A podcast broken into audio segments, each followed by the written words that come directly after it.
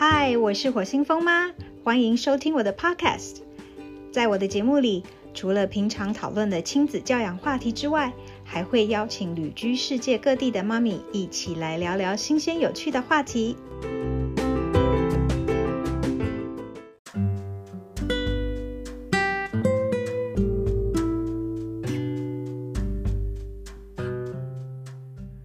今天邀请到的来宾是 Sharon。Sharon 是风妈的王牌翻译伙伴，多年合作下来，她真的是我认识最温柔如水的朋友了。说话总是轻声细语，不疾不徐，为人细心有礼，是每个人都会想要拥有的闺蜜啊。是说风妈的人品未免也太好了吧？怎么每个闺蜜都这么的美丽善良呢？Sharon 目前旅居新加坡，但她可不是从台湾出发的哟。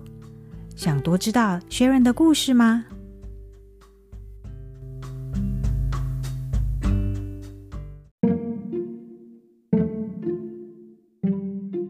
？Hello Sharon，Hello，Hello 风妈，你好吗？在新加坡对吧？对，我现在在新加坡，从纽西兰回来了。你是不是刚送小孩去上学？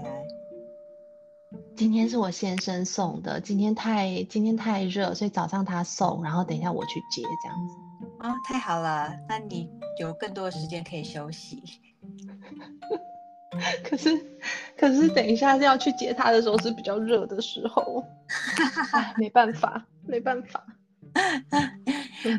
我刚刚有跟听众介绍了你是啊我的王王牌翻译伙伴嘛，但是其实呃我希望你可以用你自己的话跟观众朋友们介绍呃你本来是做什么的。好。好，各位听众朋友，大家好，我是 Sharon，然后我现在对我旅居新加坡，然后现在是一个五岁半小男孩的妈妈，然后现在是全职妈妈，可是，在转换成这个身份之前，我其实是一个药剂师，然后是临床药剂师这样子，在纽西兰。然后，所以那时候是因为先生的工作，然后所以我们从纽西兰搬到新加坡。然后，因为在新加坡这边，我如果要继续当药剂师的话，比较困难一些，需要再考试，然后工时也比较长，所以就毅然决然的决定，就是转换成全职妈妈这样子。那，嗯，你刚刚有提到临床药剂师跟非临床有什么不一样啊？临床药剂师其实就是在医院，在医院工作。所以，呃，在医院我会直接直接面对面接触在医院的病人嘛，然后我会跟呃医生，然后还有这病人的主要的医疗团队啊，还有照顾他的护士啊接触，就是跟他们讨论病人用药的问题这样。然后不是临床的，应该就是在呃社区的社区的药房里面，所以就是他们是去看完他们的家庭医师，或者从医院里面啊。被 discharge 之后，再拿着他的处方签，然后到社区的药局去拿药，这样子，所以跟病人交谈的内容可能就不太一样。啊，明白明白。对对。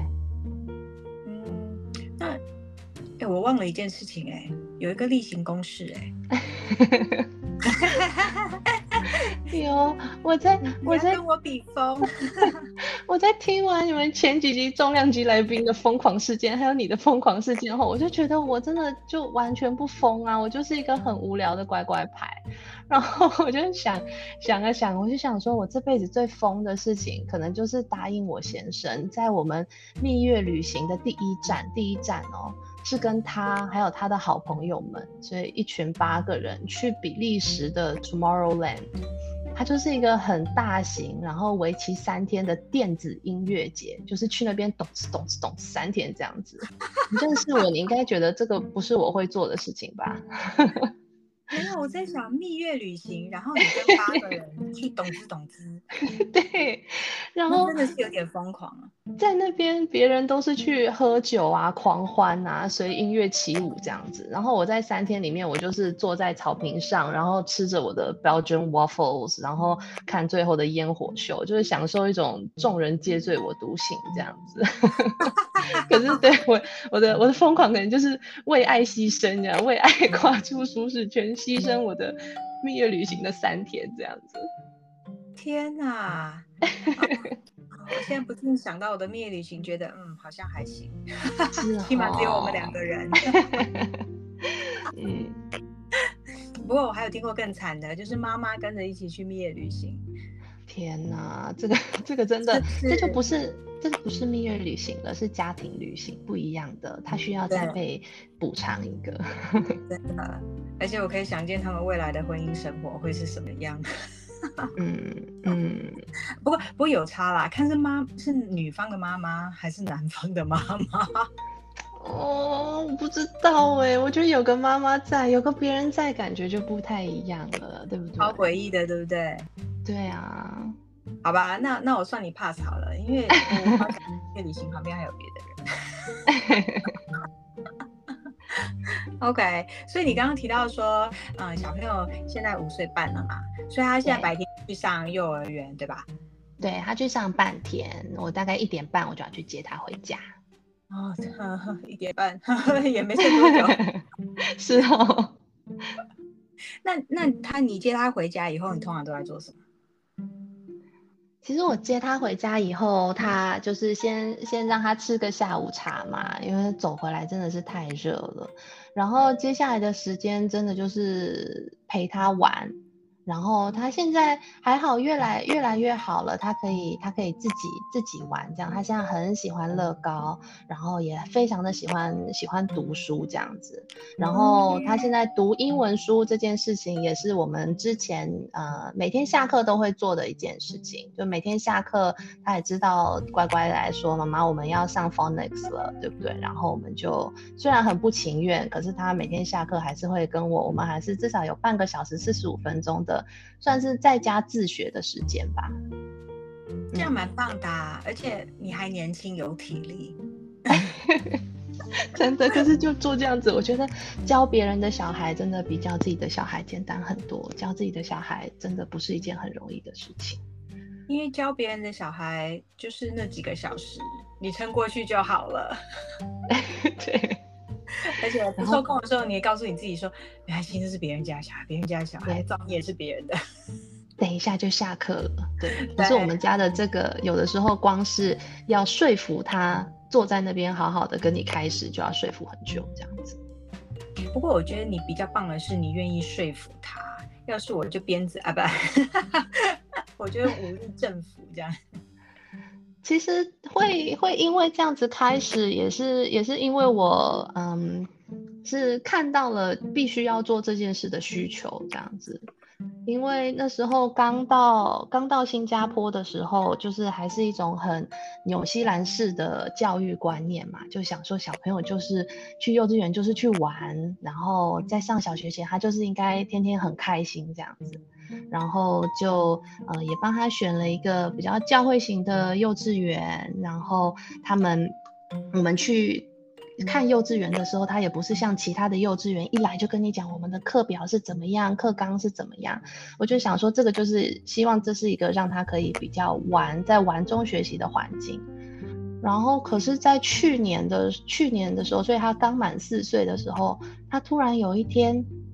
嗯，就是他爸爸送他去学校，然后去完之后半个小时，我看一个很生气，然后一个大哭着回来了。我想说怎么了？然后他爸爸就说他上学路上走到一半，然后就再也不想要再跨出任何一步，然后就大哭说他不要去上学。然后后来是一直问，然后问到最后他才老实的说，哦，因为我的老师每天都会把字母拿出来，然后叫我们念，可是我不会。因为他们那时候已经开始上 phonics 了，然后我那时候就就很惊吓，我想说哇，我已经帮他选择这个环境了，可是他现在竟然还是因为就是这算是课业上嘛，就学习上的问题，然后开始不喜欢学校了。我就觉得这是一件很可怕的事情，然后我就想要帮助他这样子。嗯嗯嗯嗯。那有有没有那种你从纽西兰又回到亚洲那种不适应的感觉？我觉得这个就是哎，这个算是一个起头吧，因为我在纽西兰很习惯的，就是小朋友他们的 day care 其实就是玩的很开心，当然还是有一些故事时间啊，或者是学 A B C D 呀这样子，可是我相信比重绝对没有亚洲学校来的。来的高这样子，然后所以就变成说，在这边我还是希望小朋友可以开心玩，可是，在开心玩的同时，他可能也需要牺牲一点他自己玩的时间，然后开始做一些，就是开始认真学习这样子。嗯嗯，我懂。在南非，我们也是就是在草地上跑来跑去。对，我就觉得说学习应该是小学之后的事情，幼稚园的小朋友。真的就是应该很开心的玩，可是我觉得他现在在跟我，就是我们我那后来我是买了一本专门就是帮助家长循序渐进的教小朋友自然拼音自呃 phonics 的书，然后我们就每天我们大概做个三四页而已，所以真的就是二十分钟半个小时这样子，然后我们总共呃花了七个月哎九个月的时间把那整本书。读完，然后他现在就是可以可以自己自己拿着一些比较简单的英文绘本啊，或者是短篇的书啊，然后自己读这样子。然后他有的时候读一读，他会读书读一读，他会很开心的跟我讲说：“妈妈，我真的觉得我之前学 phonics 真的是很棒的一件事，我读书很开心。”这样，然后听到他这样跟你反馈，你就会觉得哦，好了，我我生气生了九个月，然后每天这样子逼他，还是有有回报的。如果是在台湾啊，家长们可能就会觉得说，哎，教这个东西是幼儿园或是老师的责任，怎么会是我们自己要在家里面教，对吧？对对，可是我就发现，因为在学校，他真的，因为他不会，然后他整个他的门已经关起来了。他就觉得说，在学校他做这件事情的时候他不会，然后别可能也也因为在学校有同才的影响，同学可能会回答他不会，他就觉得这个是一件太难的事情，他连试都不想要试。所以我觉得家长能做的，或者是我那时候做的，真的就是陪他再把那一扇门打开，然后跟他讲说，其实没有这么困难，然后我们慢慢来这样子。你真的好温柔哦，要我可能没有那么大的耐心哎，怎么办？没办法，我觉得我都已经是一个全职妈妈了，我我这样子做，我至少还可以省一点补习费，对不对？不然不然我就是把小朋友送去送去补习班。我有时候也是这样想啦，因为。的确，我们自己从职场上回归家庭啊，其实受了那么多年的教育，对不对？然后如果说自己在家里还没有办法教小孩的话，然后整整天如果说只能做一些比较基本的家务事，自己应该也会觉得很不舒服吧？真的，真的，自己就。就觉得日子蛮蛮平淡的这样子，而且我当时刚开始从就是刚到新加坡，然后变成全职妈妈，然后其实是刚把小孩子送去呃幼儿园那段时间是最不能适应的，因为把小孩子送去你应该要很开心嘛，对不对？你突然有这么多就是半天的呃休息时间，然后可是，在那个休息时间。里面我就开始把所有的我需要做的事情都塞在那个那个早上，比如说我送他去上学之后，我就开始拖地啊，呃，摸抹地啊，洗衣服啊，去买菜啊，或做任何的 errands，然后变成说我中午把他接回来之后，我好累哦，我整个人就是我已经我已经到达我一整天的极限了，所以就变成说下午我要陪我小朋友的时间，我就。我的心情可能就不是很好了，这样子我就没有办法给他那么多的耐心。然后那一阵子我就觉得我我很累，我的小朋友下午可能刚去学校，情绪也非常不好。然后我们可能有时候下午就吵一个下午的架，然后晚上的时候我就累到我没有办法做晚餐，然后我们就要点外卖这样子。所以那一阵子其实我的心情很不好，我就觉得说好像我没有办法做一个好妈妈，我也没有办法把家里照顾得很好，然后我老公下班回来还没有热饭可以吃，这样子。你好传统。是不是？我觉得一开始可能大家刚变成全职妈妈的时候，可能都会都会有这种感觉吧，觉得说自己没有在赚钱了，可能需要用别种方式来来回馈，来呃为这个家庭付出这样子。嗯，我懂。嗯嗯，对，尤其是后在职场上有自己的同事，有自己的专业。然后上也独立，然后很有成就感，我至少有一点成就感，对吧？对对对，所以还好，后来是很感激冯麻的翻译社，还有冯麻给我这个机会，这样子，因为译者跟我的老本行是完全没有关系的嘛，所以那时候还好，经过我先生姐姐的介绍，然后到冯麻的翻译社可以接一些案子做。然后我就开始找到了一些自己在育儿之外的意义，是这样讲吗？对，就是就是觉得说，哦，我的脑脑袋瓜其实还是还是可以动一下的这样。然后也是从那个时候，嗯，没有，我是觉得我很幸运能够碰到你这个伙伴。好感，听听到这样子真的很感动，因为我真的也很开心可以在那翻译社工作，我就觉得这是算是事业的第二春嘛，我的另外一种可能这样子。对，人生的第二曲线。对，然后从那个时候开始，我就觉得说，真的要妈妈自己好，你才有我要我要开心，我才有办法带着笑容面对我的小孩跟我的家庭。所以我后来我就早上那些杂事，我就我就做的比较少，我就做最基本最需要的就好，然后剩下的时间我可以读读书、发呆、追个一两集的剧，然后这样让我在中午去接小孩的时候，我是一个很放松的状态。这样子我下午我下午回来，我还有心情跟他玩，然后还有体力跟他玩，然后从那个之后，大家都就比较感觉家庭生活 有在快乐一些这样子。所以，我真的觉得妈妈还是要照顾好自己最重要。早上还可以录 podcast，真的，小孩 不在，好开心哦。你知道我们这边妈妈，只要是那个学校开学啊，然后妈妈前一天晚上就开始约，哎，开学那一天大家出来喝酒 开趴，你就知道暑假或寒假大家有多痛苦。哇，现在现在他上的小学是。没有什么假期的，就只有新加坡的呃公共假期会放假。可是明年他要开始去国际小学了，所以我就会有很多的假期。所以我现在其实已经开始有一点害怕了。我在想，放那么长的假，到底放那么多假是为了什么？因为老师要放假，我就很害怕这件事情。我到时候又要再又要再想了。你下的大标大标题是陪伴，我在想我到时候要怎么陪伴？老老，然后你放。渐渐他就不需要你陪了，反而是你需要找别人陪伴。哇，那到时候我又要偷偷伤心难过了，是不是？不会不会不会，我我是建议你要就是开始跟，一旦他进了小学，你要开始跟其他的妈妈要熟悉起来，这样你们会成成立一个情报网，然后有什么事情就可以互助，然后到最后就可以一起出去喝酒。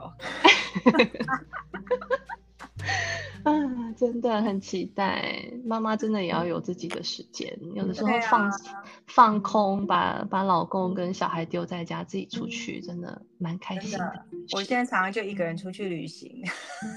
嗯，可是你的小孩已经都大了，他们两个都很会照顾自己了。可是我们家还有一只那个啊，对小可爱的小狗狗。啊天哪！我昨天回回来，因为我跟朋友，我跟同学们去金门三天嘛，然后我回来后，我刚早上还在打扫，我觉得，我觉得我们家那三只很好笑，就是除了狗以外的那三只，就长男长女跟次女，好，然后我回来以后呢，他就说，哦，by the way，啊。你回来就会看到他闯的祸。我说什么意思？咬了一盒笔。我说什么笔？哦，还好是原子笔。我就想说是不是咬的水彩啊，或者什么粉啊之类那种 N 贵的。然后呢，就发现他把我的一本还没看的小说又咬得稀巴烂，心痛。对，还好还好，前面就是。前面呃，前面大概有二十页吧，他就是脚胶不见了，然后后面那后面都还在，所以勉强还可以看，然后看完就可以丢了。然后毁了我一本那种很久以很久以前买给暖阳看的那种立体书，那一本都要一千多块台币，那种手工做的，贵耶。对，我不知道他到底怎么回事。然后我就跟他说：“雪宝，你不是咬了书以后你就会变聪明，你知道吗？” 那这已经是第三本他咬坏的书。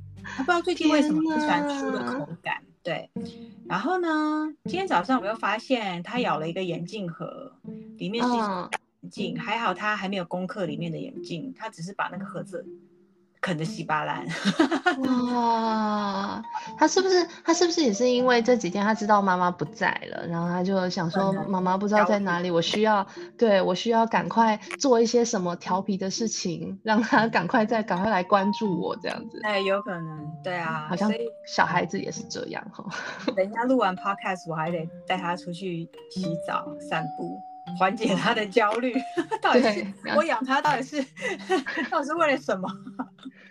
你们是彼此，彼此要给彼此很多的陪伴，才有办法减减少两个人各自的焦虑。对啊，我们相爱相杀，真的真的。哎，那你刚刚有讲到说，呃，从纽西兰到新加坡嘛？那当初是因为先生的工作，对吧？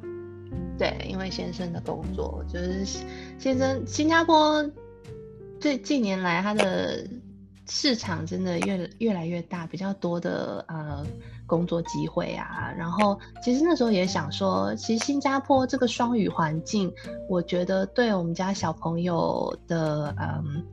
就他的 early years，我觉得应该会蛮不错的。不然在纽西兰的话，我觉得他一开始去上 daycare 之后，他发现外面的人都讲英文，只有家里的人跟他用中文沟通。我觉得对他以后中文的学习可能就会比较困难一些些。嗯哼哼，因为他是在纽西兰出生的嘛。对，他在纽西兰出生的。可是现在他因为在学校上课，然后他现在有的时候都会说他自己是新加坡人这样子。会哦，会哦。嗯，对，因为对，在他他他小脑袋瓜里面，新加坡真的是他目前居住最久，然后他最认识的地方。嗯，对啊，因为呃，之前有一个华裔演员叫陈永康，嗯，应该是叫陈永康吧。还是我记错了，反正就是有一位高高帅帅的男生，然后他在拉丁美洲出生的，可是呢，他的父母好像是香港裔跟广东裔，嗯，然后他后来去美国还是加拿大呃留学，好，然后然后现在在美国 L A 拍戏嘛，那所以你说他是哪里人？对，就是很复杂？对，的对。然后好像有媒体采访他，他就说他是他其实他觉得他是，我真的忘记他是拉丁美洲的哪一个国家，他觉得他是那边的人。可是我们华人看会觉得，哎，你就是个华人，因为你就是黄皮肤、黑头发。对，然后可能嗯，住美国人会觉得说，哎，那你是在美国发迹的，你的英文又讲的这么纯正，你应该算是老美。对不对？我觉得这就是一个那种身份认同的问题。我觉得我也会哎，然后暖阳好一点点，可是他们其实也会面对面临这样的问题。嗯，应该说他们也是在国际学校嘛。然后呢，他会觉得有一点困扰，是他会说：“妈妈，我虽然是在台湾出生的，可是呢，我有两个国籍，然后呃，我的中文没有说的非常好，可是大家都觉得。”我是嗯华人，但我不觉得我是华人，就他自己已经开始很矛盾了。嗯嗯，那那那现在他嗯。嗯，你说，那现在他们会怎么介绍他们自己？如果有人问他 Where are you from？他们会怎么讲？应该说他们在台湾啊，常常因为姐妹俩对话是英文啊，就会被路人。投以非常好奇的眼光，就有点像是像刘轩他们最近小孩子都带到纽纽约去了嘛，然后 e n 就有在节目里面说，呃，他们两姐弟在讲中文的时候，同学也都非常好奇的看他们说，啊，你们中文怎么讲的这么好？就有点类似这样的状况。然后因为可是台湾呢，有时候就很奇怪，是有一些路人啊。他会觉得哦，你们英文这么好，你们是国外回来的吗？还是嗯，知道吗？然后，然后如果你假设你说你念是国际学校，有一些酸民就又又很会仇富，就觉得说你你好像念国际学校，你就是家里很有钱还是怎么样？嗯，所以我们对这样子的一个对话都蛮小心翼翼的。可是孩子又觉得很困扰，人家问我问题，妈妈你不是说长辈问问题我们就要回答吗？这是礼貌。可是我不知道怎么回答，然后又怕，嗯，回答的不好，说错话。后来我想一想，嗯，我就跟他们说，这样子好了，你就跟他们说，呃，你是在台湾，你是台湾长大的孩子，可是因为妈妈是华侨，所以我们在家都讲英文。嗯，就这样，你也不用说你是读什么学校，读什么学校，蛮危险的嘛，你不要随便透露小孩的啊。对啊，对，也不方便说他们读什么学校，但是有好奇猫如果问你，你就这样回答也不失礼貌，那的确也是一个事实，这样他们就觉得心里比较安。也是哈，因为我们我们现在在新加坡，其实就连我我跟我先生，我们两个自己在介绍我们自己是从哪里来的时候，我们也是要想一下我们到底要说什么，因为其实我们在新加坡，我们是以纽西兰人的身份进来的。所以，可是我们我们就是台湾人，所以现在我们都介绍说我们是台湾人，可是我们住纽西兰很长一段时间了，然后我们是从等于是从纽西兰过来的台湾人这样子，嗯，然后现在现在在新加坡又住了很长一段时间，所以好像真的哈，因为这样子搬来搬去，然后大家自己的身份身份认同好像也越来越越来越复杂。对，可是我后来去想一想，说其实是取决于你自己。怎么认同，跟别人怎么看你，其实没有太大关系。就像美国，其实蛮多祖先都是从什么爱尔兰啊、意大利啊、哈香港啊哪里哪里来的嘛。可是他不会说我是香港人，他一定跟你说我是美国人。但是我可能上是哪里哪里来的。但我后来也跟人家介绍说，我就是华侨，我是南非华侨。嗯，那如果英文的话，我就会说我是 South African Chinese，或是 South African Taiwanese。嗯嗯，对，也是哈，我们就是 New Zealander Taiwanese。对，这样简单多了。对，你就点出说你是什么国籍，但是你是什么后裔这样子。嗯嗯嗯，对。那那是我的身份认同啦，可能别人看我不是这样，因为我从来。不会说中英夹杂，所以大家都到后来已经十多年了嘛。大家后来我不说我是华侨，没有人发现，他们都很惊讶。真的，因为大大家对华侨的既有印象就是你可能讲话还有一点腔，然后很喜欢唠英文这样子。哦，是啊，可是可是你可是你不是这样子的。我现在有时候听我自己声音的回放，还觉得我有点台湾腔哎。真的吗？对啊。就是环环境的影响蛮大的，嗯，台湾腔很棒哎，我们现在在新加坡都是用台湾腔来那个认识其他的台湾朋友。我 们就比如说我们在社区嘛，然后我们像有一次是在泳池，然后在泳池我们在跟小朋友就在用呃就是讲中文嘛，然后旁边就有一一对呃有一个妈妈就过来，不好意思，请问你们是台湾人吗？我们现在然后我们就变成朋友这样子，我们都是用。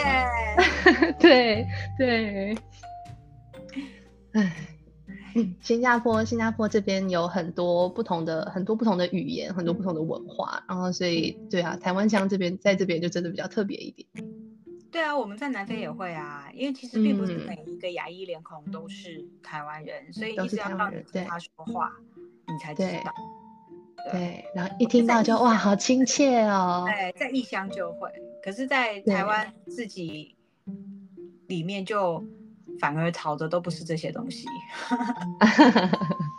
那个太复杂了。对，那嗯，你刚刚也有说这个药剂师的东西啊，你曾经好像有表示你不会想要回去当药剂师，为什么啊？我觉得这个是取决于我所在的大环境，像纽西兰的工作环境，其实对妈妈们生完小孩的妇女们，其实是非常友善的，尤其是。药剂师的工作，它可以有很多半职的机会，然后所以你可以，呃，比如说晚一点上班，或者是早一点下班，或者是一个礼拜可能只上几天班这样子。所以即使是在没有后援的情况下，我应该也是可以在返回职场的同时兼顾小孩的上下学接送啊之类的，可能会比较辛苦，可是应该是做得来的。可是，在新加坡的大环境中就很难达到了。在台湾或其他亚洲国家，可能也是一样。他对想要返回职场又要，可是又要照顾小孩的妈妈，就没有没有这么友善。你可能到最后，你真的变成你要外包你呃照顾你小孩的这个责任。你不是请一个请一个帮佣，或者是你要帮他找呃就是呃课后的。安亲班、辅导班这样子，因为这边的工时实在是太长，然后也没有半职的工作，这样，所以如果。我想要返回职场的话，对啊，我就是必须要请请人来帮忙我。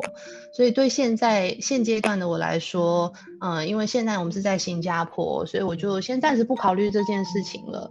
然后等到如果我们以后回到纽西兰的话，那我就可以慢慢的再说不定了。如果我还想要的话，我可以再做回我的药剂师的老本行，这样子会比较简单一些。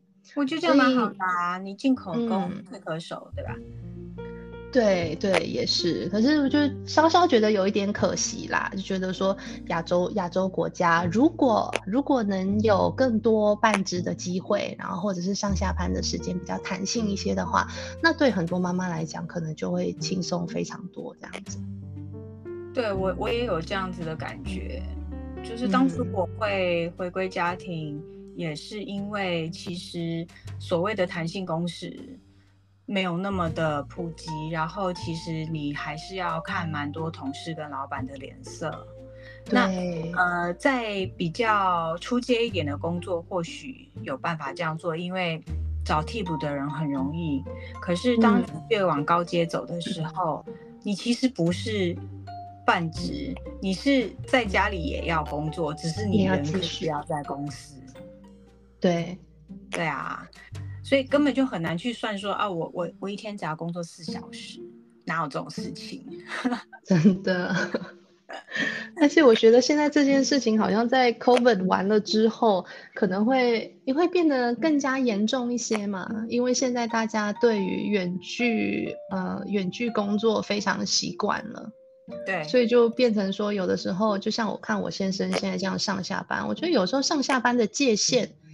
已经有一点模糊了，因为他他在家里可能有的时候，尤其现在这么国际化，然后有的时候可能晚上八九点还有跟哪一个国家还有个会，怎么这样就变成变成有的时候他他真的可以忙到很晚，然后可能对真正什么什么时候是真正下班真正放松的时间，可能就这个界意界定就比较模糊一些，其实也是蛮辛苦的。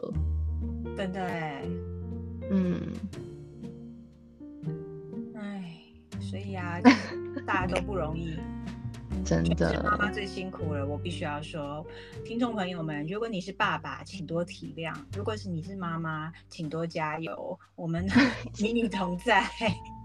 真的，我们要想，我们要想好多的事情，要确认大家都很开心，这样日子自己的日子才会好过。他们开心，你的日子才会好过。哎，我刚刚就很好奇啊，像你们在新加坡会流行请那种打扫阿姨吗？其实因为这边蛮便宜的，所以嗯，蛮流行的。就是很多，尤其是很多外派的家庭，然后如果尤其是爸妈都有工作的话，其实很常很常看到是呃，就是帮佣外佣在带小孩这样子，或者是请外佣来做家事。可是我本人就是比较嗯，我对生活上的小细节比较比较应该说龟毛龟毛一些，然后我有点我我我觉得我没有办法跟一个外人。住在我家里，然后跟他和平相处，这样我也不喜欢有人一天到晚叫我 man man man 这样，所以 所以这是这是我们自己的选择啦，就是不然的话，其实，在新加坡这就是蛮蛮容易找一个帮佣，然后帮你带小孩的。那你可以考虑终点的啊，就是最起码帮你做清洁工作吧，你就专心带小孩就好啦。嗯，这边清清洁工作也有也有钟点工，可是钟点工因为他不住在你家，所以他的他的呃钟点的费用可能其实其实算起来比那个比住在你家的帮佣要贵一些，这样子。其实住在家里的帮佣是最便宜的。嗯，但是他要吃你三餐呐。对对，你就你就要牺牲掉一些你的比较。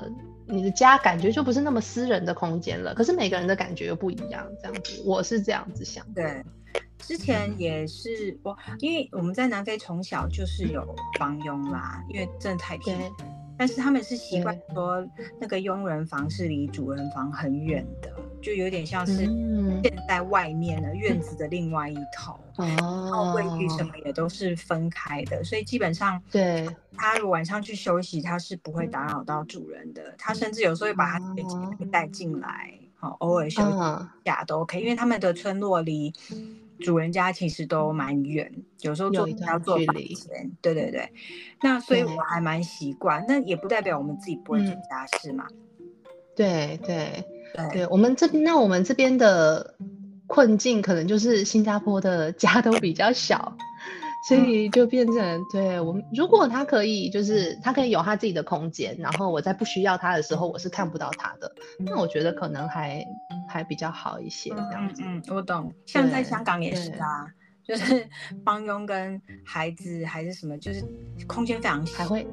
对，有的时候帮佣还是会睡在孩子的房间，对，或者睡在地上就打地铺，因为真的没有另外的房间让大家睡。对对。那我当初在呃生完老大，因为那时候还要返回职场上班，所以就请保姆。到最后也是受不了，因为又舍不得让他去那个。托婴中心，因为那时候托婴中心才刚开始，呃，我觉得制度方面啊，一些考量啊，安全什么的都还没有那么的完善，所以就只好找那种到府保姆住在家里的。那的确就像你说的，会牺牲蛮多私人空间。对，对，但是也没有办法，因为那个时候比较流行的是把小孩送到保姆家。对，可是很少保姆带你一个小孩啊，他可能同时对。四个小孩，对，会舍不得哎，我觉得会会会舍不得，不知因为你看不看不到保姆怎么对待你的小孩的，对。对，所以后来后来马上又怀了洋洋，然后到最后就变成跟那个阿姨商量说，嗯，是不是可以一次带两个？不过他也他。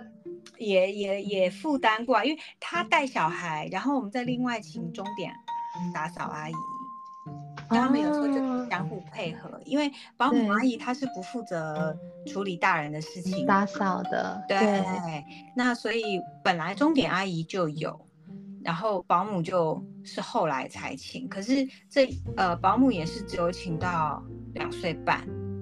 就差不多毕业了，然后那时候就把他们就送到幼儿园去了。对，我觉得两岁半多进幼儿园是一个很棒的时间，他们会会沟通了，然后感觉上适应的也比较好。对，然后会会开始跟别的小朋友玩，好像两岁以前都是不懂得什么叫做跟朋友玩。好像都是貌似坐一起，但事实上是 自己在玩自己的。对他们都是在平行时空这样，各玩各的。啊，就不然就抢，因为我东西被你抢走了，我就要抢。好，这个要有两两个小孩的家庭比较容易观察到这件事情。是哈，是哈，我目前还是很开心的，就是看着我的一个慢慢长大就好，我还没有勇气。我就嗯嗯，就是看每个人每个家庭的考量啦。有的人会觉得说，哎，我的资源我就是投入在一个小朋友身上，然后有的人会觉得说，哎，的一个好孤单哦，应该帮他多找一些伴。可是其实现在小真的说小朋友大了，他也会有他自己的朋友圈啊，他不一定是孤单的。对对，说父母老了以后，可能照顾的重重担就在他跟他的伴侣身上，这的确就有一点点单薄。是哈，所以我们就是要努力的存养老金，把自己照顾好。对对，把自己照顾好，以后不要成为他的负担，这样子。没错。那那个，我比较好奇的是啊。因为我上次去纽西兰玩，行程其实算是蛮紧凑的。嗯，你如果要建议听众朋友去纽西兰的话，你会只能去一个地方的话，你会建议他们什么景点？你最推荐的？只能去一个景点的话，对我觉得你如果要飞那么远。就是从，尤其是如果是从台湾出发，你要飞去纽西兰，那你就是想要去看纽西兰的好山好水嘛，对不对？所以我觉得可能真的就是，呃，南岛的皇后镇，Queenstown，是它真的是一个，对，真的是一个非常漂亮的地方。然后你如果是冬天的话，就可以去滑雪。然后其实其他没有雪的季节，它也是非常漂亮。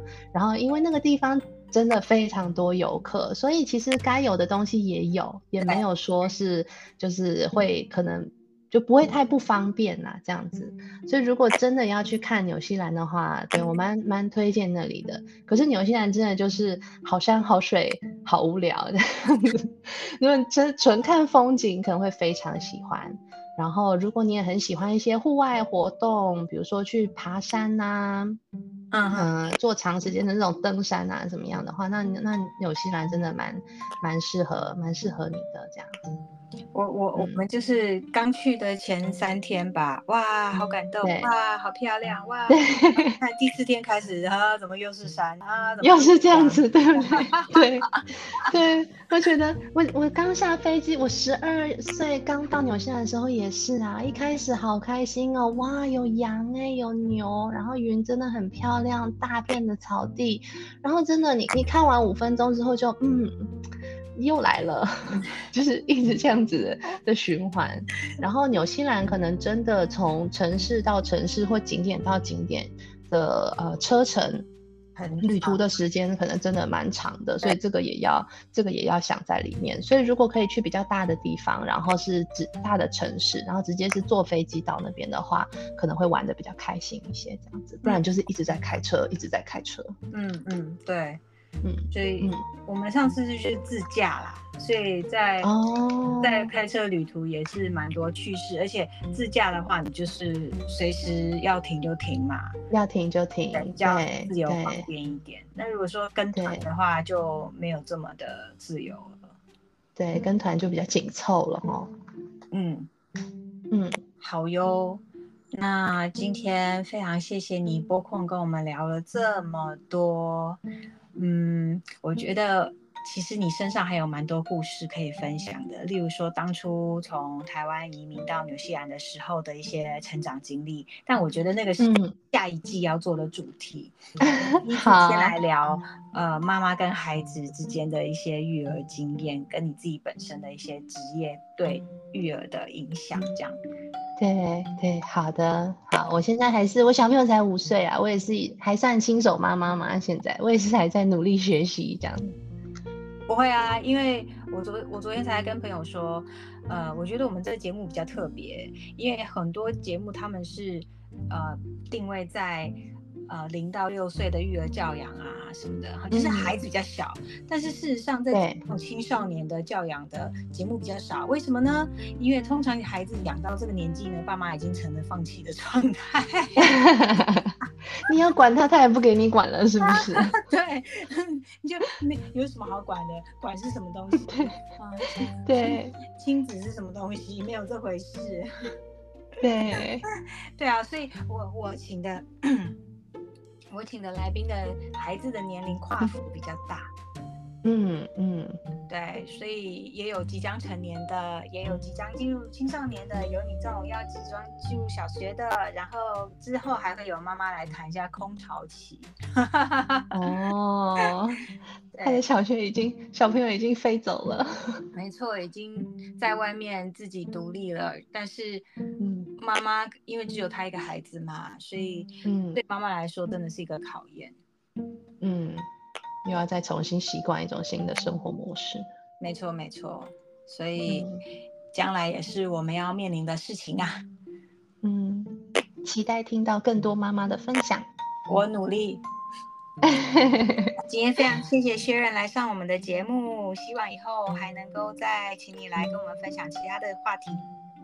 好，没问题，谢谢风妈，谢谢薛仁，拜拜，谢谢，拜拜。